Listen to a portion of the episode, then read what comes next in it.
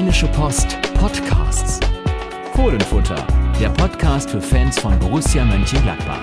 Ja, da sind wir wieder mit dem Fohlenfutter Podcast. Ähm, heute am Apparat Carsten Kellermann. Und Thomas Brügge. Ja, Thomas, wir sind schön nach Bremen gefahren, haben da, wie wir es ja schon angekündigt haben, auch den Yannick Sorgatz besucht, der ja lange Zeit auch hier mit im Podcast dabei war und, und natürlich auch in unserer Redaktion. Ja, dem geht's ja ganz gut, würde ich sagen. Ne? Ja, also äh, es war äh, schön, ihn zum, zum einen wiederzusehen und zum anderen äh, dann auch sein neues äh, Betätigungsfeld äh, ein bisschen näher kennenlernen zu dürfen. Äh, hat uns natürlich auch ein bisschen was von seiner Arbeit erzählt. Ähm, ja, und wir durften seinen, in Anführungsstrichen seinen Verein jetzt dann äh, mit begutachten. Ja, und ich würde mal sagen, ähm, am Ende war dann unser Verein, wenn wir es mal so sagen, also der Verein, mit dem wir uns hier beschäftigen, Borussia, der Verein, der also das Spiel doch deutlich gewonnen hat äh, mit 3 zu 1. Äh, es gab vielleicht zehn Minuten, wo ein bisschen gewackelt wurde, aber ansonsten war es, glaube ich, ein absolut verdienter Sieg. Ja, es war ein verdienter Sieg. Ähm, Gerade natürlich, man hat am Anfang gemerkt, dass beide Mannschaften, glaube ich, auch schon Respekt vor der gegen, äh, gegnerischen Offensive hatten. Ähm, und entscheidend war dann die Phase vor und nach der äh, Halbzeit und natürlich dann, äh, dass man in den ähm, zehn Minuten, die ein bisschen äh, schwierig äh, waren, dass man da keinen zweiten Treffer kassiert hat. Da gab es in der ein, ein, zwei Situationen dann auch das nötige Quäntchen Glück, ähm, aber das erarbeitet man sich ja auch.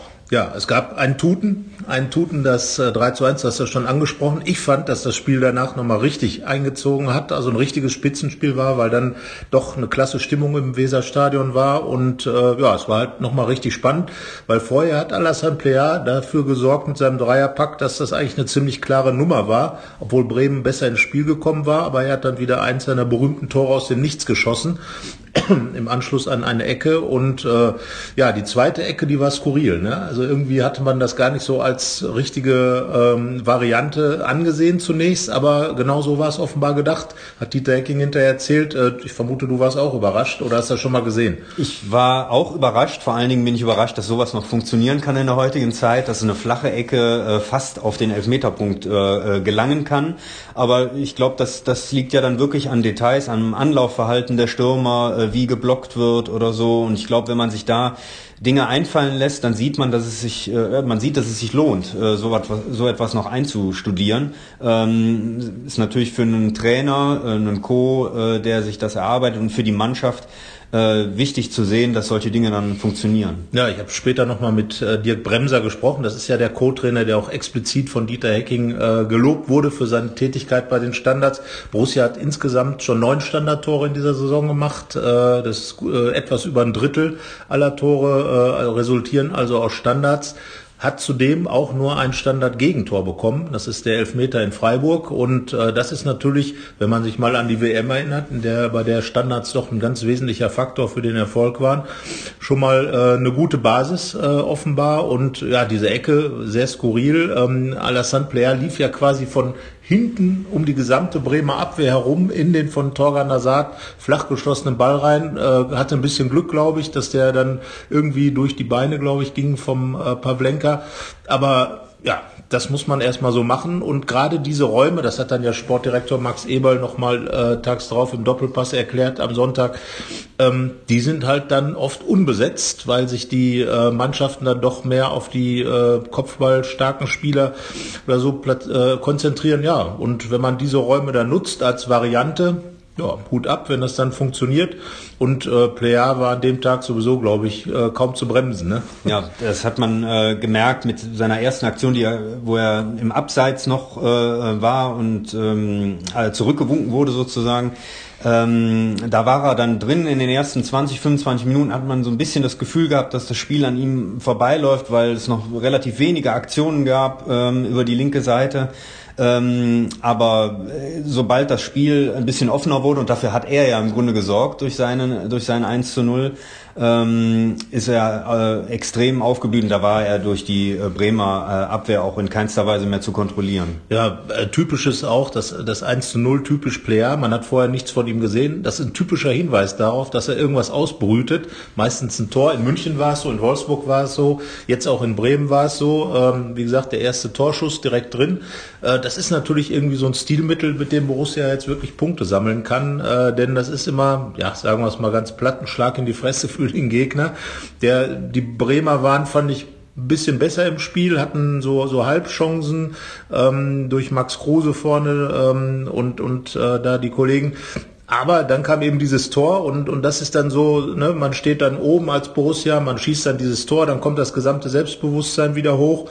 Naja, und dann äh, funktionieren halt auch solche Sachen wie das 2 zu 0 mit der Ecke und ja gut, über das 3-0, das war ja unfassbar. Das war wirklich ein Tiki-Taka-Tor höchster Güte, oder? Ich glaube sechs, sieben Stationen und dann äh, der Abschluss von Player.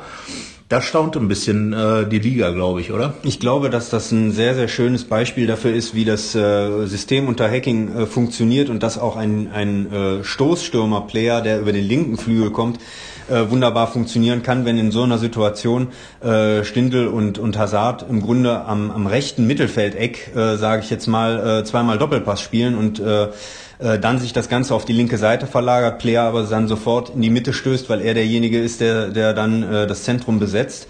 Ja, und dann muss er, ist er im Grunde nur noch das letzte Glied einer äh, herrlichen Kombinationskette. Ähm, also er hat da im Grunde eine ganz äh, breite Palette gezeigt in dem Spiel. Er kann es in Anführungsstrichen alleine richten, äh, kann äh, mit, mit Einzelaktionen gefährlich werden und er ist halt genauso ein absoluter Abschlussspieler, äh, wenn er dann den Ball vor dem Tor bekommt, dann ist er ganz häufig drin.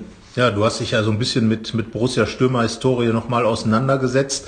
Ich glaube, er hat schon das Zeug, hier äh, einer der großen Stürmer zu werden. Oder natürlich, klar, wir reden immer noch äh, in den 70ern über einen Jupp Heynckes, über einen Herbert Lauben und über einen äh, alle möglichen anderen, die später dann über einen Uwe Rahn, äh, Martin Dorlin, die natürlich wirklich extrem gut waren. Äh, das muss natürlich Player erstmal äh, bringen und ähm, der ähm, muss natürlich jetzt über die gesamte Saison das abrufen, aber jetzt für den Moment hat er, was du gerade alles gesagt hast, doch alle, ähm, alle Anlagen, das zu schaffen. Und ja, in welche Richtung würdest du sagen, geht er jetzt von den eben genannten oder gibt es noch andere, die man vergleichen kann? Also ein bisschen Darlin-mäßig. Mhm, also er äh, vor allen Dingen, das ist ein äh, gutes, also es ist ein Indiz dafür, dass er, dass er sich schnell eingefunden hat, äh, dass man nach, dass er nach äh, elf Spielen schon acht Tore hat. Und das hat Max Eberl ja auch gesagt. Es ist nicht einfach äh, so getan damit, von der französischen Ligue 1 in die Bundesliga zu wechseln und zu glauben, dass das läuft einfach so. Und ähm, die Tatsache, dass er sich so schnell zurechtgefunden hat und äh, dass er äh, so schnell jetzt auf eine äh, sehr hohe Torquote kommt, zeigt, dass er zum einen super integriert worden ist von Anfang an, dass er sich auch äh, einbringt und ähm, dass er verstanden hat, wie Borussia Fußball spielt und äh, was von ihm gefordert wird. Und ja, was möglich ist, ähm, äh, mit wem ich ihn vergleichen würde, ist natürlich unheimlich schwer, äh, ähm, so äh, in, in Jahrzehnten da äh, zu denken, weil der Fußball sich natürlich äh, verändert, aber so gewisse, ähm, so gewisse Anlagen bei Darlin, der ja äh, äh, ebenfalls, er war kopfballstark, er konnte äh, mit links und rechts absch abschließen, er war unheimlich listig ähm, und auch, auch schnell, er war auch im Konterspiel äh, immer gefährlich. Also ähm, der, der, der Vergleich, der, der lässt sich schon ziehen. Ja, also Jupp Heynckes war allerdings auch einer, der über den Flügel oft kam und, und dann in die Mitte einschob. Das war ja, ne, wir haben ja schon öfter festgestellt, dass dieses 4-3-3-System eigentlich das klassische Fohlensystem ist. Und ähm, auch so dieses Rochieren gab es, glaube ich, damals bei, bei Hennes Weißweiler auch schon.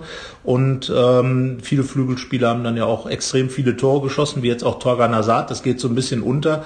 Player hat acht Bundesligatore, Hazard sieben. Beide haben jetzt schon zweistellig in der Saison getroffen, weil ähm, es gab ja noch das Pokalspiel in, gegen Hasstedt in Bremen. Ähm, also Player hat sechs seiner elf Tore in Bremen erzielt.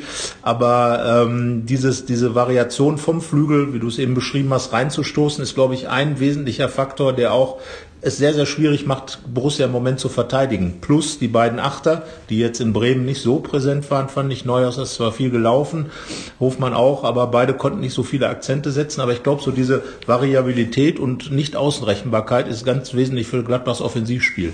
Das stimmt. Also äh, du hast es gerade angedeutet. Das war in den 60er und 70er Jahren ja auch schon so, dass es einen Dreierangriff gab und äh, ähm, da ging es nicht darum, den einen Stoßstürmer nur zu bedienen. Da gab es eben äh, Spieler wie wie Rupp, wie Heinkes, wie wie Simonsen, die unheimlich schnell, flink über den Flügel kommen konnten, aber genauso ihre Qualitäten hatten, eben nach innen einzustoßen. Also ich meine, Heinkes ist natürlich der klassische äh, Flügelstürmer, der im Grunde ein Stoßstürmer war und natürlich auf Torquoten kam, die äh, heute nur noch äh, selten geschafft werden und dann nur noch von den absoluten Top-Leuten.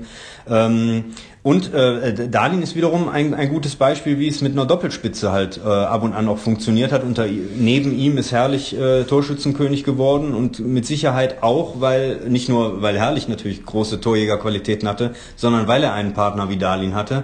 Und genauso äh, läuft es gerade, glaube ich, äh, mit, mit Torgan Hazard auch, dem es gut tut, äh, jetzt jemanden da an der Seite zu haben, wir wollen natürlich nicht sagen, dass Raphael oder Stindl in den Vorjahren da äh, ähm, äh, keine guten Partner waren, aber ich glaube, Player hat genau dieses Element da noch mit reingebracht, dass sich äh, ähm, dass die gegnerischen Abwehrreihen äh, sehr stark auf ihn fixiert sind und immer wieder tun sich dann mal Löcher äh, auf, in die andere stoßen können. Und das ist es ja, ne? Lars Stindl und Raphael, die beiden Top-Torjäger der vergangenen Jahre, in einem aber komplett anderen Gladbacher Ansatz. Äh, da wurde ja schon oft drüber gesprochen, über dieses 4-4-2, das damals Lucien Favre äh, eingebracht hat, in dem Borussia perfekt äh, funktioniert hat, ohne klare Spitze, sondern eigentlich nur mit hängenden Spitzen, die allerdings unheimlich viel Torgefahr natürlich produziert haben. Aber ich finde, dass der Fußball sich, äh, das hat auch die WM gezeigt, wieder doch mehr in den Strafraum orientiert ähm, und wieder mehr, äh, sagen wir, in die Tiefe als in die Breite gespielt wird. Und genau dafür ist halt Plea äh, ein guter Spieler und genauso auch die beiden Achter, die die Hacking jetzt installiert hat, um einfach diese Tiefe ins Spiel reinzubringen, um im Zentrum wesentlich mehr ähm, in Richtung Tor zu kommen. Natürlich auch über die Flügel. Man mit den drei Spitzen kann man auch ganz klassisch äh, Außenstürmerspiel betreiben. Es wird ja auch viel geflankt äh, von den Borussen, aber nach wie vor geht doch viel durch die Mitte, beziehungsweise aus den Halbpositionen am Strafraum, in denen Player dann auftaucht. Also äh, was einfach so da ist, ja, Gladbach ist wieder eine Torfabrik, kann man das sagen? 26 Tore nach elf Spielen? Ja, absolut, weil ich glaube, dass äh, dieser Wert, ähm, und wenn man sich dann mal so ein bisschen oder mal ein bisschen in die Historie schaut, äh, natürlich äh, hat, gab es schon Borussen-Generationen, die noch höhere äh, Torwerte erzielt haben, aber in einer Zeit, in der grundsätzlich in der Bundesliga ja viel weniger Tore fallen, als das in den 60er, 70er oder 80er Jahren noch der Fall war, äh, ist das schon ein, ein, ein, ähm, ein klares Indiz dafür, dass es äh, äh, offensiv bei Borussia zurzeit sehr, sehr gut äh, funktioniert. 26 Tore im Schnitt äh, deutlich mehr als zwei pro Spiel. Ähm, das sagt was aus. Es sagt ja auch was aus, dass Borussia bisher in jedem Spiel getroffen hat, dass es in neun von äh, elf Spielen mindestens zwei Tore erzielt hat. Und ich glaube, zwei Tore in einem Spiel zu erzielen, das ist schon ein ganz guter Faktor, um erfolgreich zu sein. Ja, also der Schnitt liegt bei 2,4, zu Hause sogar bei 2,8. Ich habe das eben mal, äh, was ja nicht so schwierig ist, ausgerechnet. ähm, also Borussenspiele sind attraktiv. Es gibt keine 0 zu 0, noch nicht mal annähernd. Das darf man ja mal sagen, weil das war ja in der vergangenen Saison so ein bisschen das Problem. Äh, ich habe eben gesagt, Player brütet etwas aus. Da war es eher so, dass Gladbach sich doch sehr schwer getan hat mit dem Ausbrüten von Toren. Es wurde immer viel hin und her gespielt, ein bisschen wie im Handball äh, konnte man es, glaube ich, vergleichen. Nur, dass man halt kaum mal am Kreis irgendwie irgendwie den Kreisläufer eingesetzt bekam, denn den gab es nicht in der Form, um das Bild mal zu bringen. Aber ähm, ja, ich glaube, das ist einfach der entscheidende Faktor. Wobei ich finde, dass die Bundesliga generell wieder tororientierter spielt. Das war ja in der vergangenen Saison auch so ein genereller Ansatz. Und äh, ironischerweise sind es gerade die Bayern, die das am wenigsten umgesetzt bekommen. Trotz Lewandowski, trotz äh, vieler starker Offensivspieler, trotz klarer Außenspieler wird da doch sehr viel um den heißen Brei rumgespielt womit ich mal die These jetzt hier aufstelle, obwohl wir uns ja gar nicht damit beschäftigen, aber dass, äh, glaube ich, die Nationalmannschaftskrise auch eine Krise der Bayern ist und äh, dass äh, sozusagen diesem Windschatten Dortmund und Gladbach mit anderen Worten hat sich auch Lucien Favre, man redet immer von Dieter Hecking, der sich neu erfunden hat, aber auch Lucien Favre spielt ja einen ganz anderen Fußball. Da wird dann moderner Fußball gespielt und äh, ja, weil es eben offensiver Fußball ist. Ja, es ist eine unheimliche Dynamik, eine unheimliche äh, Schnelligkeit äh, in den, äh, im, im Spiel der beiden Borussenmannschaften, ähm, während es bei Bayern ähm, ja, wesentlich statischer aussieht, äh, die Probleme offenkundig werden gegen Mannschaften, wir haben es ja jetzt gesehen, wie Augsburg oder Freiburg, sich viele Torchancen zu erspielen, was, was früher ja in, in München, es gab ja wirklich Jahre jetzt zuletzt, wo man das Gefühl hatte, im Minutentakt passiert da was. Ähm, das ist jetzt überhaupt nicht mehr der Fall. Und ich glaube, das ist auch so ein, so ein Punkt, wir haben eben über die, ähm, die Standardstärke der Gladbach Gladbacher gesprochen. Aber ähm, der Fakt, dass äh, in neun von elf Spielen die Borussia auch mindestens ein Tor aus dem Spiel heraus erzielt hat, zeigt ja, dass sie Lösungen äh, findet, äh, auch gegen Mannschaften, die vielleicht äh, zunächst mal ihr Augenmerk sehr auf die Defensive legen. Ich glaube, da war das Spiel gegen Mainz äh, wirklich äh, ein, ein, äh, ein sehr, sehr gutes Beispiel für, dass man sich den Gegner zurechtlegt, dass man irgendwann die spielerischen äh, Lösungen findet, dass man Geduld hat.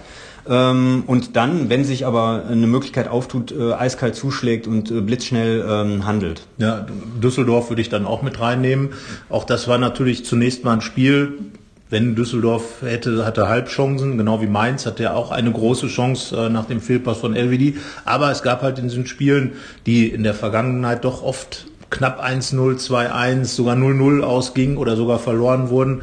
Ähm, 7, 7 zu 0 Tore, also 4-0 gegen Mainz, 3-0 gegen, gegen Düsseldorf. Und ich glaube, so dieses ähm, steht da Tropfen hüllt den Stein-Prinzip. Allerdings äh, wird da irgendwie, ist das kein, kein leichtes, kein seichtes Flüsslein, was da läuft, sondern ein Sturzbach, der auf den Gegner teilweise zukommt, weil dieses Penetrieren der, der Defensivspieler mit dem Anlaufen ist, glaube ich, ein ganz, äh, ganz wichtiger Faktor auch für das Funktionieren des Systems. Man hat in den Spielen, wo, wo das nicht stattgefunden hat, gegen, gegen Leverkusen und auch gegen Berlin gesehen, dass es dann schwierig wird und dass sich dann auch Lücken auftun in dem ähm, 4-3-3-System.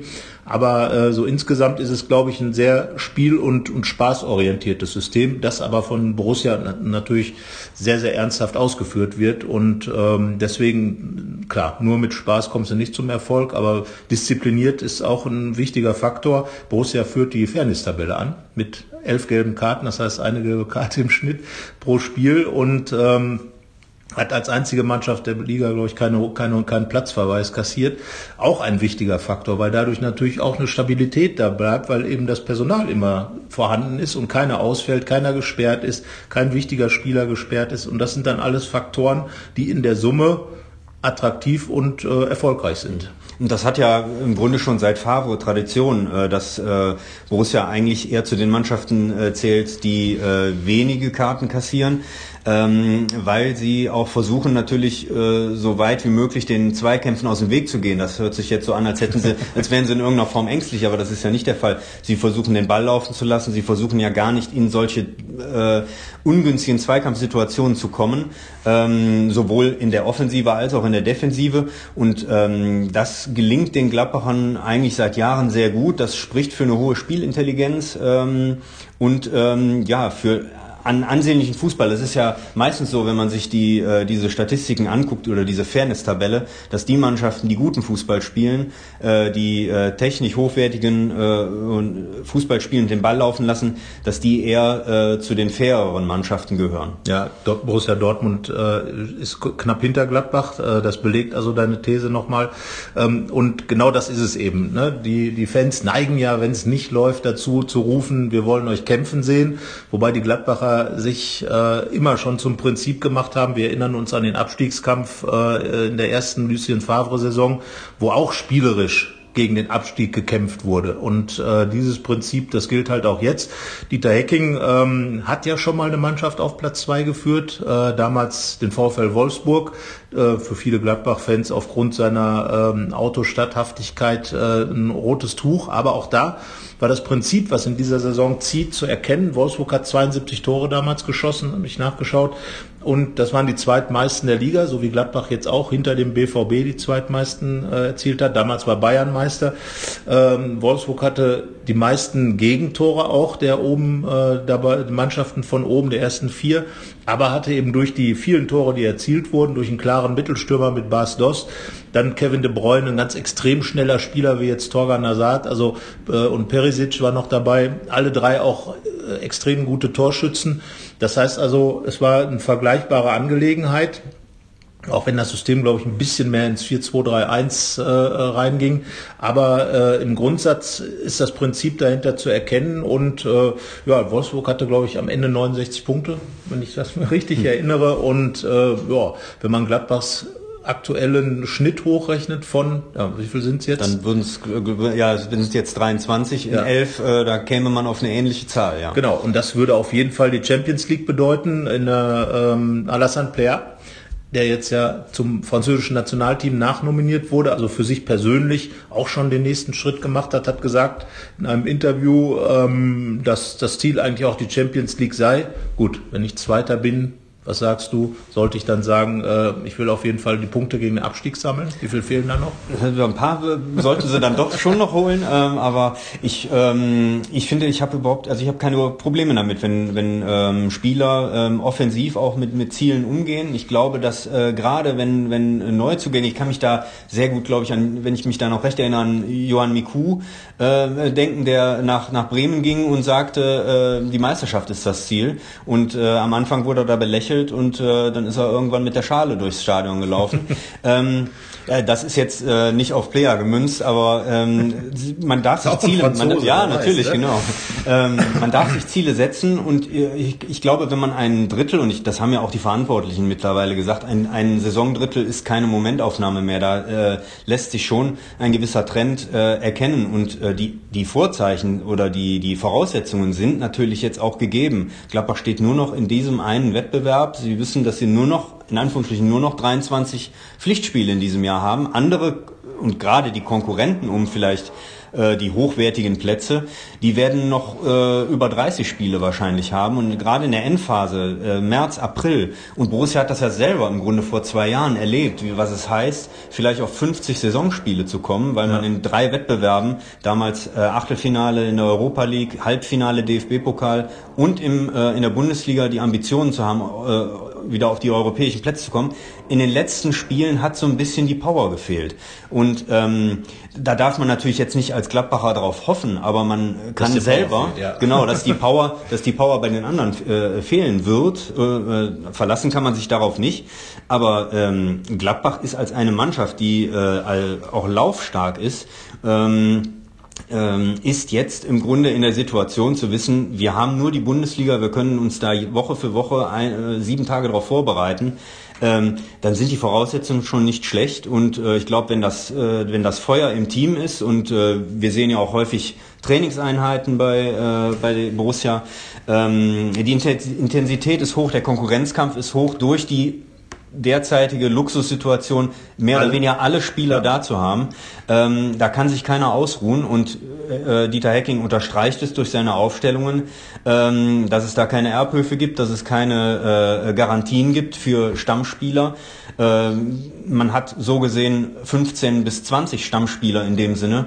Ähm, da sind die Voraussetzungen für eine, für eine gute Saison sind gegeben. Ja, und das ist äh, das, was jetzt auch Berti Vogts nochmal im Interview gesagt hat, dass es ganz wichtig ist, dass Dieter Hecking tatsächlich absolut das Leistungsprinzip walten lässt und das eben dann auch ähm, was nicht, also dass eben auch Spieler wie Christoph Kramer, wie, wie Raphael, der jetzt in Bremen gar nicht gespielt hat, der auf der Bank saß, weil wieder Lars Stindl den Vorzug bekommen hat. Ähm, und im Spiel vorher gegen Düsseldorf war es eben Lars Stindl, dass eben Leute, Mannschaftskapitän, dann Raphael, der, der be, be, äh, altgediente Stürmer der letzten Jahre, äh, Chris Kramer, 2014 Weltmeister, oder auch ein Danny Zakaria, WM-Teilnehmer für die Schweiz, ähm, Josep Drimmitz spielt überhaupt gar keine Rolle mehr. Patrick Herrmann war zweimal nicht im Kader. Also das sind ja alles schon Namen, wo man sagen kann, da kommt noch was von der Bank und da kommt auch noch was hinten raus. Und ähm, im Moment kriegt Dieter Hecking natürlich auch im Erfolg das sehr, sehr gut hin, das zu moderieren. Äh, kein Spieler ist äh, in irgendeiner Form äh, da anklagend unterwegs. Chris Kramer hat es jetzt zwar in einem Podcast so ein bisschen äh, auf die lustige Art gesagt, dass ihm das äh, schon, dass er keine Lust hatte auf den Trainer im Moment. Aber äh, Hecking hat das ganz positiv interpretiert, hat gesagt, ja klar, kann ich verstehen, wäre mir auch so gegangen. Er war ja auch mal äh, in der Situation, äh, als er selbst gespielt hat, dass er eben nicht gespielt hat. Und ähm, ich glaube, ganz ehrlich, ein Spieler, der sagen würde, ja, ist so okay, dass ich auf der Bank sitze, ähm, fände ich jetzt ein bisschen schwierig, weil dann natürlich der Leistungsgedanke auch keine Rolle mehr spielt. Ne? Aber diese Trainingsintensität, von der du eben gesprochen hast, ist, glaube ich, ein ganz entscheidender Faktor, weil eben es ist ein positiver Konkurrenzkampf. Und da äh, ist eben jeder gefordert und das trägt dann auch, glaube ich, extreme Früchte, dass der Trainer im Prinzip vor jedem Spiel sagen kann, schauen wir mal. Genau, also die, die, die Trainingsintensität. Im Grunde, die, die Spieler haben ja, äh, die müssen die Argumente liefern und sie liefern sie auf dem Platz und nicht dadurch, dass sie irgendwo vielleicht äh, äh irgendwas einfordern. Und ähm, wenn die Spieler sehen, und das ist äh, Florian Neuhaus ist ja ein gutes Beispiel, das äh, hätte ja jetzt auch insofern anders laufen können, als dass ähm, äh, der 21-Jährige, der Youngster, dass er langsam herangeführt wird, dass man ihm vielleicht äh, Einsätze über 20 Minuten erstmal ähm, gewährt, dass man sagt, man besetzt das Zentrum mit den erfahrenen Leuten, Kramer und Strobel oder Kramer und Hofmann ja. und so. Aber er spielt, weil er die Leistung bringt, weil er Hacking überzeugt. So kann das jeder andere auch äh, äh machen. So kann es ein Cousins äh, machen, wo Hacking ja auch nachvollziehbarerweise erklärt hat, warum vielleicht jetzt gerade ein bisschen was fehlt, äh, um wieder äh, zu den Spielzeiten zu kommen, die er letztes Jahr hatte, die er letztes Jahr aber natürlich auch zum Teil aufgrund der Verletzungsmisere hatte. Genau, und das ist eben das gerade Michael Cousins, der gerade, glaube ich, so ein bisschen daran zu knabbern hat, äh, an seiner Situation. Er ist wahrscheinlich äh, in die zweite Saison, die er hier in Gladbach hat, reingegangen, hat gesagt, ich habe in der ersten 26 Spiele gemacht, äh, auch viele natürlich nicht von Anfang an, aber er hatte 26 Einsätze und im Moment Moment hat er, glaube ich, genau 30 Minuten gespielt ähm, in allen Wettbewerben, also sprich in insgesamt 13 Pflichtspielen. Und das ist natürlich klar, das äh, nagt natürlich an seinem Selbstbewusstsein und natürlich auch an der Ehre. Ähm, er äh, war ja zuletzt sogar dann mit Paris Saint-Germain in Verbindung gebracht worden und äh, hat äh, im, im Sommer auch für Frankreichs Nachwuchsnationalmannschaft gespielt bei der Europameisterschaft und all diese Dinge ähm, muss man, glaube ich, erstmal verarbeiten. Und wenn du dann zurückkommst und äh, die Mannschaften spielten ein neues System, in dem du noch nicht so drin bist, weil du später gekommen bist. Dennis Zakaria hat das ähnliche Problem gehabt, ist aber vielleicht noch einen Schritt weiter, ist ja auch noch ein bisschen älter und erfahrener. Ähm, aber dann hast du natürlich irgendwie, äh, hängst du so ein bisschen hinten dran und dann, wie du schon gesagt hast, äh, Jonas Hofmann, auch aus dem Nichts heraus plötzlich äh, in Richtung Nationalmannschaft hochgeschossen, dann Florian Neuhaus, die das einfach überragend machen, die mit Laufwerten, die mit, mit ähm, Effektivität und Aktivität überzeugen. Ja, da fällt es dann schwer, die rauszunehmen. Ne? Selbst äh, zu gucken, ob ein Lars Stindl möglicherweise mal auf der Acht spielt, da muss man schon ein bisschen Fantasie haben zu sagen, ich könnte es mir jetzt zum Beispiel, aber da kommen wir gleich noch zu, in, gegen Hannover vorzu, äh, vorstellen, aber im Endeffekt gibt es da gar keinen Grund zu wechseln. Nein, also ähm, die beiden angesprochenen Mittelfeldspieler Neuhaus, Hofmann, sie stehen ja auch für die Attraktivität und für das Offensivpotenzial der Mannschaft, weil es eben nicht nur äh, die drei Stürmer vorne sind und schon gar nicht nur der eine äh, Player, der natürlich ähm, fantastisch eingeschlagen ist als, als äh, Zugang. Ähm, auch wenn Neuhaus noch nicht getroffen hat, er hat schon sechs äh, direkte Tor äh, vor äh, Assists ähm, er äh, schafft Räume, er läuft an, genauso wie Hofmann, der sein sage ich jetzt mal, seinen Makel äh, äh, äh, beiseite geräumt hat, äh, jetzt trifft. Ähm, das ist ein ganz wichtiger Aspekt. Früher ist aus der Zentrale ja, was heißt früher, also in den Favre-Jahren ist ja aus der Zentrale sehr wenig passiert, äh, aus den hinteren Reihen. Es gab äh, dort Spielertypen, die äh, dafür zu sorgen hatten, dass hinten die Null steht und dass äh, sich um den Spielaufbau natürlich auch mitgekümmert haben, wenn man an einen Granit Xhaka denkt. Ähm, Chris Kramer denn? Oder auch Chris Kramer. Aber Torgefahr äh, aus dem zentralen Mittelfeldbereich, das war ähm, rar gesät und jetzt ähm, haben wir da, glaub, haben, hat Gladbach da eine ganz andere äh, Qualität nochmal. Ja, und das ist eben das, was, was du ja gerade sagen wolltest, was wir da sehen, ist einfach, dass, dass es dann einen komplett anderen Ansatz jetzt gibt. Und von daher finde ich, kann man auch schon sagen, dass äh, Hacking Borussia nochmal neu erfunden hat, auf der Basis der Geschichte sozusagen. Ähm, Lucien Favre hat natürlich auch in einer ganz anderen Zeit eine Gladbacher Borussia aufgebaut, die auch absolut überragenden Fußball gespielt hat, die damals ganz Europa in Erstaunen äh, versetzt hat. Es war die Hochzeit des Tiki-Taka ähm, und da ist ja Favre äh, bekanntermaßen großer Fan, FC Barcelona, spanische Nationalmannschaft aber wenn man sich anschaut, was die Spanier in den vergangenen großen Turnieren äh, hingelegt haben, war doch deutlich dünner und äh, sind weit, weit, weit weg von dem äh, Qualitäten.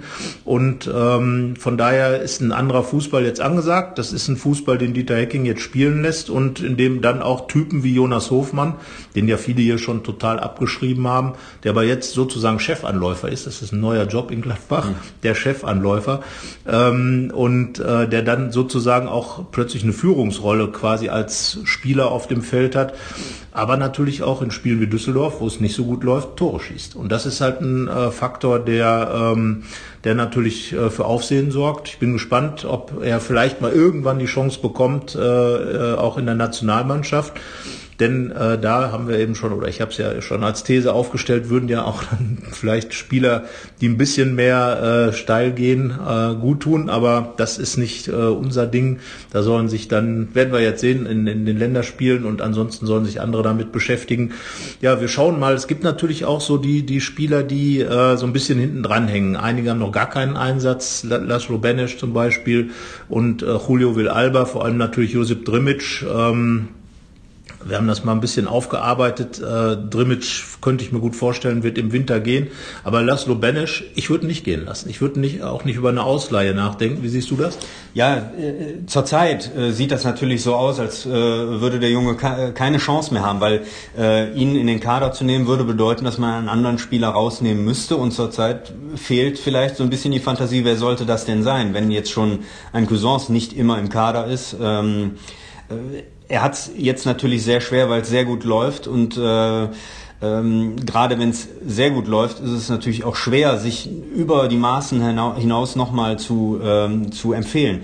Aber wer sagt denn, dass die Situation so äh, bleibt? Es muss ja, es ist ganz schnell geschehen, dass zwei, drei Spieler in der Zentrale fehlen und ähm, da ist Laszlo Benich natürlich eine absolute Alternative. Das hat er ja schon bewiesen in der ähm, vorletzten Saison, als er da im letzten Saisondrittel äh, seine Visitenkarte erstmals abgegeben hat und gezeigt hat, was äh, zu was er fähig ist. Er hatte jetzt eine ganze Saison mehr oder weniger verletzt gefehlt. Also er ist mit Sicherheit eine, äh, ein Spieler, der äh, der Borussia sehr, sehr schnell helfen kann, äh, wenn die Personallage sich ändert. Und natürlich ist er auch in der Lage, äh, sich ähm, reinzuspielen, aber ich glaube, da muss er wirklich Geduld haben. Und wie du schon sagtest, äh, die Frage ist tatsächlich, ob, er, äh, ob es sinnvoll wäre, ihn ähm, in der jetzigen Situation wegzugeben. Wer weiß, zwei Monate später könnte man, ihn dann, könnte man ihn dann plötzlich sehr, sehr gut gebrauchen. Ja, und das ist das, was auch die Daking sagt. Also er tut sich mit solchen Konstrukten wie Ausleihgeschäften in, in, in der Winter Wintertransferperiode etwas schwer. Wobei natürlich die Spieler auch irgendwo ihre Ansprüche haben, aber ähm, ich habe kurz mit, mit Laszlo Benesch gesprochen. Äh, also er ist schon gewillt, sich hier durchzusetzen. Ähm, ist, hat ja auch so immer wieder kleinere Rückschläge, was Verletzungen angeht, gehabt, auch nach seiner großen, dem, dem Mittelfußbruch, äh, nach der Rückkehr ähm, Dieter Hecking sagt, er kommt in, soll erstmal in den Rhythmus reinkommen und Benesch hat sich jetzt entschieden, wenn er nicht im Gladbach-Kader ist in der Bundesliga, dann spielt er U23. Hat jetzt zweimal 90 Minuten schon gespielt. Für ihn natürlich ein ganz wichtiger Schritt, ähm, einfach wieder Spielpraxis zu bekommen äh, und sich somit dann auch zu präsentieren, weil Dieter Hecking ähm, guckt, also spricht natürlich viel mit U23-Trainer Ari van Lent und äh, schaut auch sehr viele, wenn es denn möglich ist, Spiele der U23. Das heißt also, wer sich da gut präsentiert, wird auf jeden Fall auch nicht ungehört bleiben äh, für oben. Und genau das ist natürlich das Problem von äh, Julio Villalba. Er ist Paraguayer und darf aufgrund der äh, FIFA-Regelung nicht äh, in einer U23 spielen, was für ihn natürlich, ja, ich würde fast schon sagen, katastrophal ist. Er ist jetzt seit anderthalb Jahren oder so ohne äh, weitere Spiele, hat dann im, im letzten Testspiel der Talente hat er sich nach wenigen Minuten verletzt. Also das wird schon ganz schön schwierig und da könnte ich mir schon eher vorstellen, dass da vielleicht eine Ausleihe äh, recht sinnvoll wäre. Genau, das, also das sehe ich genauso. Ich glaube, da hat er äh, mehrere Nachteile gegenüber Benisch. Es ist eine andere Position, das kommt dann noch hinzu. Aber ähm, alleine die Tatsache, dass wenn jetzt schon ein Josip Drimic, der ja nun äh, äh, schon nachgewiesen hat, dass er Bundesliga-Format hat und äh, der bei der WM jetzt äh, noch dabei war, wenn er schon keine Chance hat, wie soll ein Julio Villalba letztlich äh, dann in den Kader finden? Er hat noch nicht in der Bundesliga Fuß gefasst. Das hatte mit, das hat zum einen natürlich mit seinem Alter zu tun, zum anderen mit den Verletzungen. Er kann sich ähm, nur über das Training oder über Testspiele der, der ersten Mannschaft ähm, empfehlen.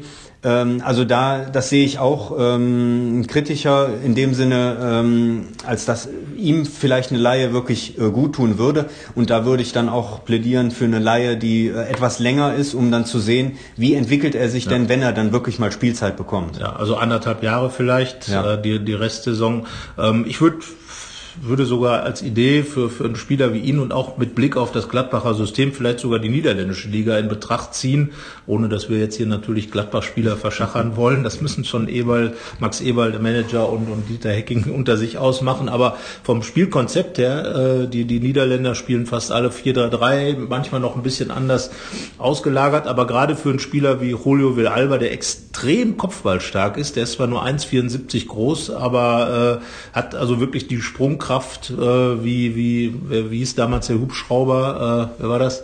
Ach, Wahid Hashemian. Hashemian, genau, der irgendwie, wie nennt man das dann, der in der Luft stand. Das ist mhm. natürlich äh, immer ein gewagter Begriff, äh, weil die Luft steht entweder oder man steht in derselben, aber was auch immer. Extrem Kopfball, extreme Sprungkraft, äh, die er sich irgendwie beim Beachfußball äh, in seiner Heimat zugelegt hat und äh, das ist schon beachtlich. Äh, ja, und das ist was, was später Gladbach gebrauchen kann, aber in, in den Niederlanden, wo doch noch sehr über die Flügel gespielt wird, viele Bälle dann auch äh, hoch in den Strafraum reinkommen, wäre eine Idee ähm, für ihn vielleicht. Ähm, andererseits auch da Dieter Hecking vorsichtig. Wie gesagt, Josef, Josef Drimmitsch könnte ich mir gut vorstellen, wenn ein Angebot kommt, was für ihn auch dann lukrativ ist, im Sinne äh, des Gehalts sicherlich, ähm, wird er sich möglicherweise entscheiden, nicht die gesamte Saison auf der Bank zu verbringen, weil er halt auch viel Zeit verliert. Aber äh, dann hätte man natürlich einen Mittelstürmer weniger im Kader, im, eine Planstelle frei.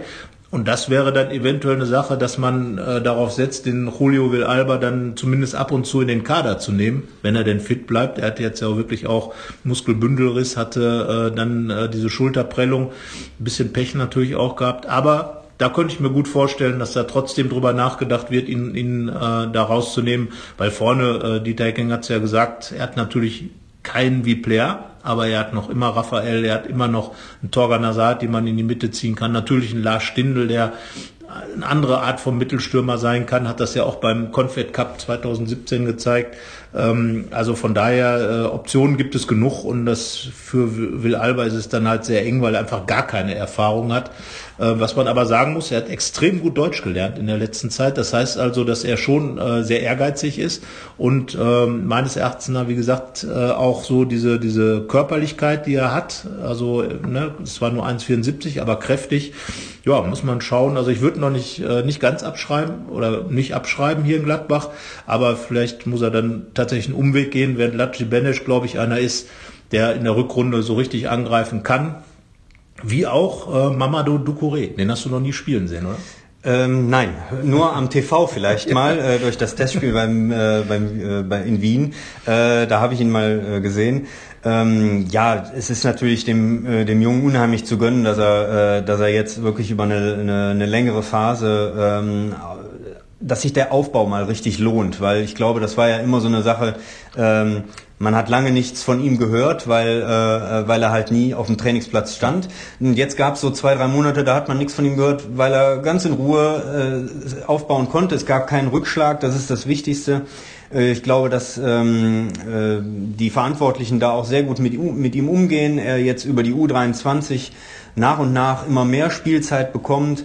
Und äh, natürlich wäre es ihm zu gönnen, wenn er noch vor Weihnachten vielleicht mal einen Kaderplatz in der ersten Mannschaft hätte. Ich glaube, allein so etwas äh, dann mal zu spüren, ähm, das würde nochmal eine, eine Zusatzmotivation für ihn sein. Das glaube ich auch. Er hat jetzt 75 Minuten zuletzt äh, für die U23 gespielt, steigert also langsam das Pensum und ich glaube, das ist auch wirklich das erklärte Ziel, äh, Mamadou Ducoré nochmal in den Kader reinzubekommen bevor die, äh, das Jahr zu Ende geht. Und dann soll er tatsächlich, ähm, man hat es ja wirklich kaum für möglich gehalten, dass er nochmal so zurückkommt in der Rückrunde, so er dann gesund bleibt, also mal wirklich richtig anfangen. Und wenn man mit Ari van Lent über seine Einsätze spricht, der ist ja nun Stürmer gewesen, der weiß also Verteidiger einzuschätzen, der sagt, das ist Wahnsinn, wie der, äh, was für eine Präsenz der auf dem Platz hat, ähm, wie, wie, wie taktisch geschickt er spielt. Also ähm, ja, da ist man, muss man fast schon traurig sein als Gladbacher Sicht, dass der Junge jetzt die, äh, diese extrem lange Zeit Der hat ja noch nie irgendwie mit einem Profispiel gemacht für Gladbach. Er kam verletzt hierher mit dem Muskelbündelriss, dann kam ein neuer Muskelbündelriss.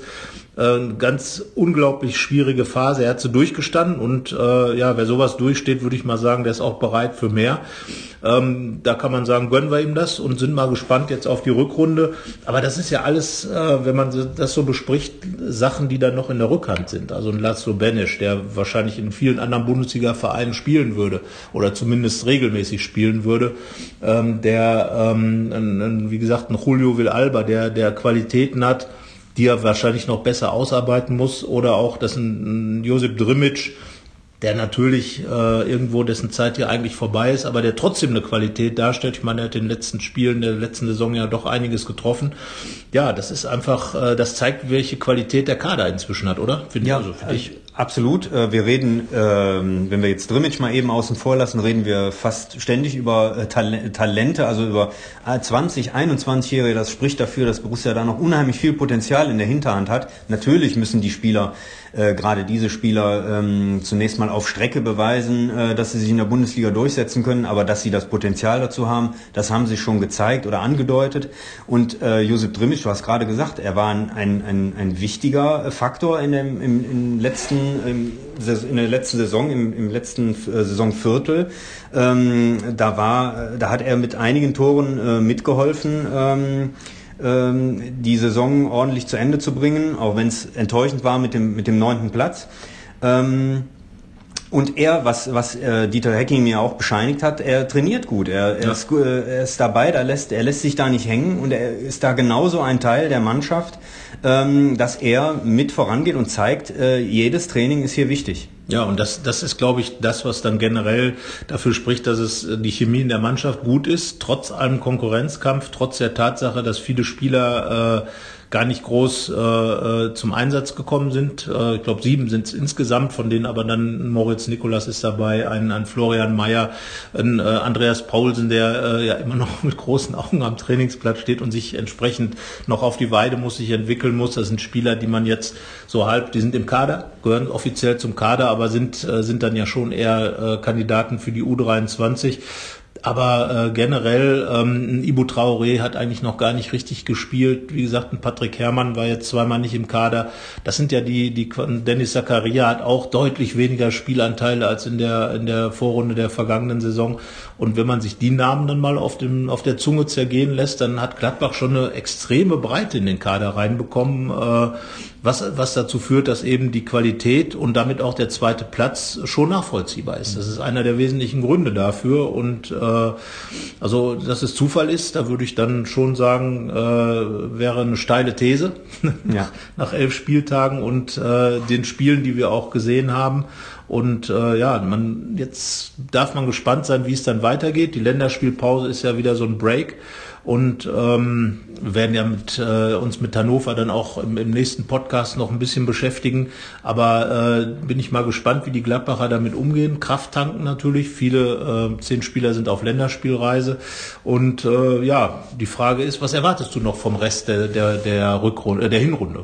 Ja, es ist ein interessantes Programm insofern, als dass man äh, zu Hause in den drei Heimspielen Mannschaften aus dem derzeitigen Tabellenkeller hat und äh, zu drei äh, Top-Teams reisen muss, ähm, dass die Borussia sowohl zu Hause äh, die kniffligen Aufgaben, Pflicht, äh, Pflichtaufgaben, Pflichtsiege einzufahren, dass sie das kann und auf der anderen Seite auch bei Top-Teams gewinnen kann, auswärts.